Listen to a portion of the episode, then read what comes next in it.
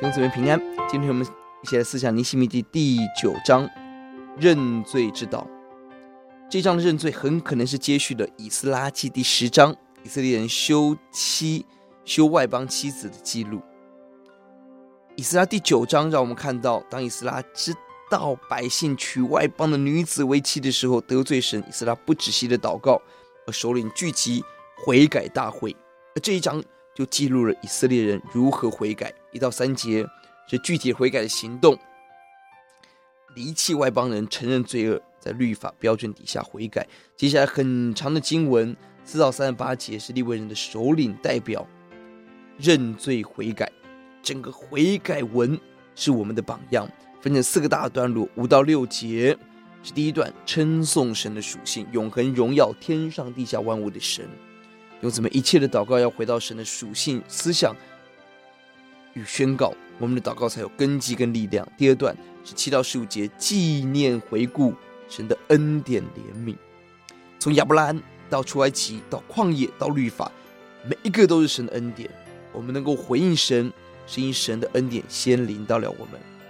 而认罪祷告最长的十六到三十一节，放在列祖的狂傲不顺服。对比神的怜悯，我们看到不断提到了人的犯罪跟神的怜悯。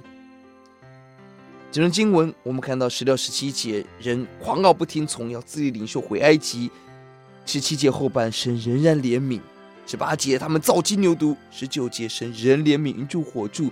四十年，衣食无缺，进到应许地得地为业；二十六节，他们又继续不顺服先知，丢弃律法。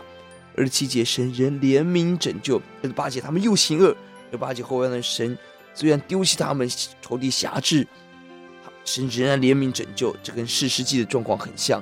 二十九节，他们继续行事狂傲不听从；三十三节，神仍怜悯。弟兄姊妹，我们看到这是神的爱。我们很软弱，我们常常忘恩犯罪，但是我们一定要记得神的怜悯跟拯救，即便结局是已经亡国了，似乎没有希望。当神的恩典拯救仍然是真实。